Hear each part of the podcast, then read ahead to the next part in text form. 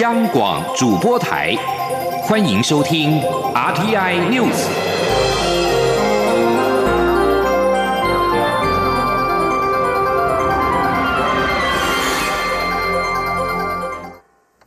各位好，我是主播王玉伟，欢迎收听这节央广主播台提供给您的 RTI News 新闻。首先带您关注。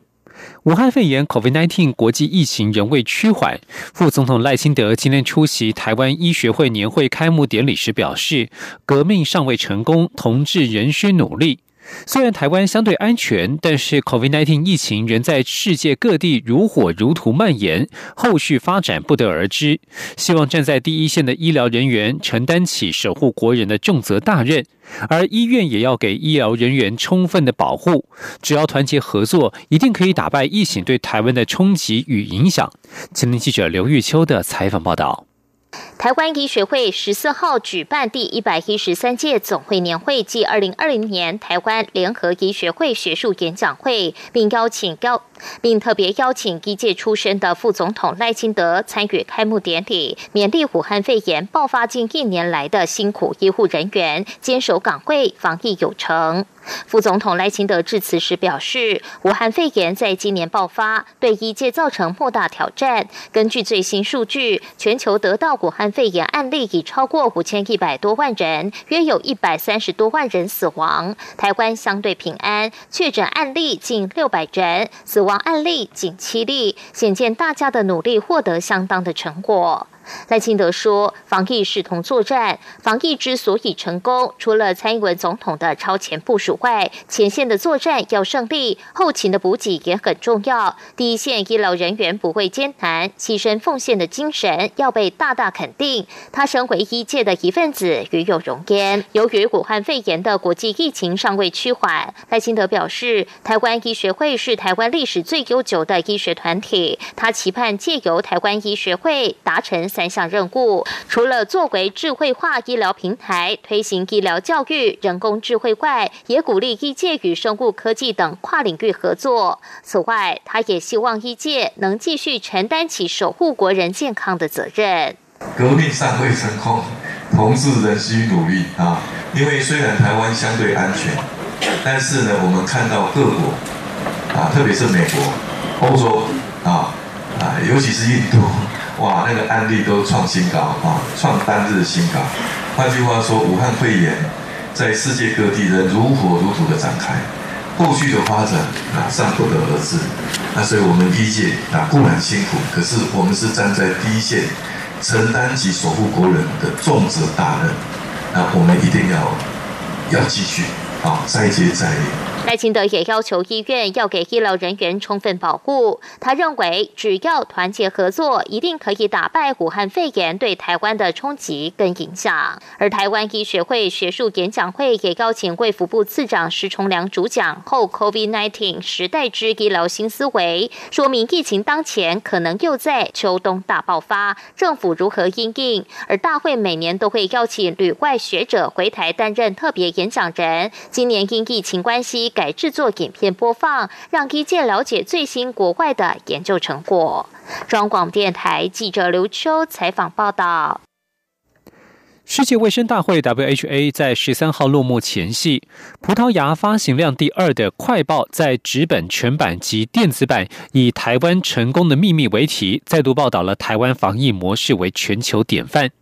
报道指出，COVID-19 疫情席卷全球以来，台湾作为幸运儿，截至本周为止，仅有近六百例确诊，其中五十五例为本土感染，住院或隔离治疗者不到五十人，只有七例死亡，距离上一次社区感染超过两百一十天。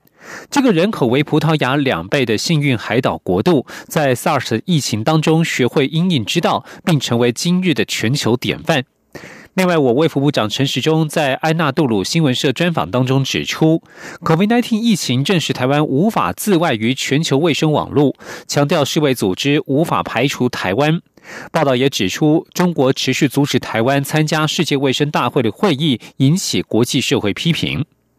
而趁着世卫大会赴会期间，我驻亚特兰大办事处与乔治亚理工学院国际事务学院的学生举行了座谈，说明台湾防疫经验与台美关系，也让更多美国年轻世代了解台湾。在座谈当中，学生展现出对台湾的高度兴趣。对于台湾在世卫组织及其他国际组织地位，哪些国家支持台湾加入世卫大会，哪些国家寻求台湾的防疫协助，以及选后台美关系以及台湾如何提升国际能见度，问题十分广泛。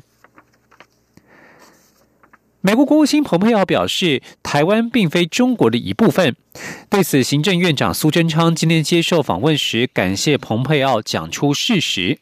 全台湾两千三百万人会继续为了这个事实坚持奋斗。前天记者王维婷的采访报道。美国国务卿蓬佩奥日前接受访问时表示，台湾并不是中国的一部分。对此，行政院长苏贞昌十四号受访时，感谢蓬佩奥讲出事实，并说这个在过去是事实，在现在是事实，在未来也是事实。苏贞昌表示，全台湾两千三百万人都会为了维护国家主权继续坚持奋斗。苏贞昌说。我们谢谢美国的国务卿讲出事实，这个事实在过去是事实，在现在是事实，在未来所有两千三百万台湾人也一定会为维护国家主权、为保护国人安全，台湾不是中国的一部分，继续坚持奋斗。同时，我们也谢谢美国在这一段期间以来。大大的让国际知道整个事实。苏贞昌表示，在蔡英文总统领导下，国人同胞一起努力，大力推进台美关系。他感谢美国两党国会议员通过许多有台的法案，改善两国之间的关系。苏贞昌表示，再过六天，台美经济对话就要举行。台湾不但派团到美国实地参与，两边也会进行视讯会议，这都代表台美关系具体有效进展，也对台湾走向世界有利。中央广播电台。记者王威婷采访报道。将焦点转到国内政坛，国民党主席江启臣今天再度批评行政院发言人丁仪明的失言风波。他表示，行政院自失格局的作为，直接影响中央与地方的互信。如果还是以党同伐异的态度来面对政策讨论，就算丁仪明走了，行政院内还是会有千千万万个丁仪明。国民党立院党团总召林维洲表示，丁一明近期爆发多项争议，党团内部讨论之后，希望由内政委员会邀请丁一明到立法院列席报告。林维洲认为，行政院先前被媒体报道，小编在立法院议场内制图攻击在野党。现在丁一明又爆发牛肉面事件，导致其他的牛肉面业者业绩下滑，这不是消费或道歉就能弥补。若是不来，将罢审相关的预算案。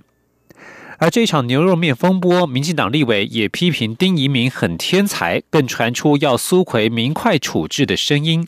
对此，苏贞昌今天受访时表示，行政院做的不够好，他非常的对不起，也愿意虚心接受各界检视，深自检讨，赶快改正。今天记者王威挺的采访报道。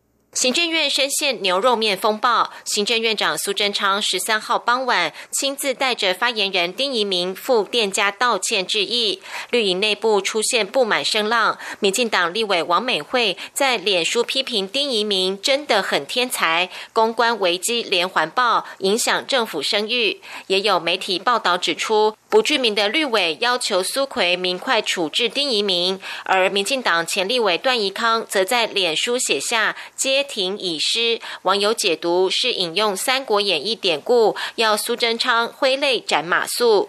对此，苏贞昌十四号受访时表示，行政院做得不够好，他觉得非常对不起。行政院愿意接受各界检视，虚心检讨，谦卑接受，勇敢改正。苏贞昌说：“我们很。”对不起，我们做的不够好，那作为政府，作为公众人物，啊，我们接受立委的指教，啊，我们也接受各界的检视。如果我们有做的不够好的地方，我们悉心检讨，赶快改正。我们也谢谢啊各方给我们指出我们哪里还做的不够好，那我们就悉心检讨，谦卑接受，勇敢改正。国民党之前在脸书贴出屠宰场猪只战斗抽搐的影片，指出这是猪只吃了瘦肉精之后的副作用。但是授权使用影片的动保团体指出，无法证明影片中的猪有用莱克多巴胺。猪只影片引发争议，绿营批评国民党移花接木，农委会主委陈吉仲要求下架，国民党则澄清，经过求证，该屠宰场是专门屠宰瘦肉精猪只的屠宰场。苏贞昌受访时表示，美国动保团体明明就说影片是为了让大家重视不人道屠宰，也说明与莱克多巴胺无关，但是国民党坚持不下架，这种引起社会恐慌的行为非常不应该。中央广播电台记者王威婷采访报道。继续关注国新财经消息，美国半导体业者。高空高通公司在十三号获得美国政府的许可，得以贩售四 G 手机晶片给中国的华为技术有限公司，不受美国对华为实施的贸易限制措施束缚。美国的贸易限制措施自今年九月生效，高通以及其他的美国半导体企业都被迫终止出货给华为。高通发言人不愿意说明可以出售哪些特定四 G 产品给华为，但表示是与行动装置相关的产品。这名发言人还说，高通同时也申请了其他许可证，尚待美国商务部批准。对高通来说，华为过去只是一个相对较小的晶片买家。华为在自家旗舰款手机内采用自主设计的晶片，在较低价的型号才使用高通的晶片。分析师指出，高通即使获得出货许可，影响可能也很有限，因为这项许可只涵盖四 G 晶片，而消费者已经转向更新的五 G 装置。在美国政坛方面。沉默一星期之后，美国总统川普十三号召开记者会，虽然没有直接承认，但是已经首次暗示可能承认他输掉了十一月三号的总统大选。川普脱口说出：“谁知道下一届是哪个政府？”表示时间会证明。川普至今仍拒绝承认败选。他十三号在白宫召开 COVID-19 疫情的新闻简报会，这是他在六天前被推定败选之后的首度公开谈话。他强调不会因为疫情而封城。COVID-19 至今已经造成美国超过二十四万三千人丧生。而民主党的拜登在七号赢得宾州并跨越两百七十张选举人票的门槛之后，已经成为具推定的总统当选人。拜登的政权交接团队成员沙奇十三号指出，拜登本周与顾问商议内阁人选，并且将持续与国会议员洽谈有关因应疫情的振兴方案，其中包括参议院共和党领袖麦康奈在内。而拜登下周将接受国安专家的简报。关注国际疫情，日本境内 COVID-19 疫情持续升温。十三号新增了一千七百零五例确诊病例，是疫情爆发以来首度单日超过一千七百例，也是连续两天创下单日新高纪录。四十七四十七个都道府县当中，东京都累计病例最多达到三万四千一百四十四例。而在美国，根据《华盛顿邮报》的消息，美国超过一百三十名特勤局探员因为接触到患者，不是被传染，就是正在隔离当中。以上新闻由王玉伟编辑播报，这里是中央广播电台台湾之音。大家好，我是中央流行疫情指挥中心指挥官陈时中。国内武汉肺炎疫情已经稳定控制，但国际疫情仍然严峻。提醒至国外入境的朋友们，请于机上全程佩戴口罩。入境后，请谨守台湾的入境检疫规定。如果感到身体不适，请主动告知检疫人员，并配合防疫措施。请配合居家检疫。如出现疑似症状，请联系各县市卫生局，切勿自行就医。有政府，请安心。资讯由机关署提供。亲爱的海外华文媒体朋友们，我是中华民国侨委员会委员长童振源。侨委会为鼓励海外华文媒体撰写有关台湾人在世界各地的努力与贡献，特别创设海外华文媒体报道大奖，规划平面、网络报道类、广播类两类各三个奖项。整件作品只要能展现海外华文报道的专业及深度，就有机会获得美金两千五百元的奖金。报名自即日起至十一月三十日止，相关资讯请上侨委会官网或脸书专业查询。让我们一起汇聚全球侨胞能量。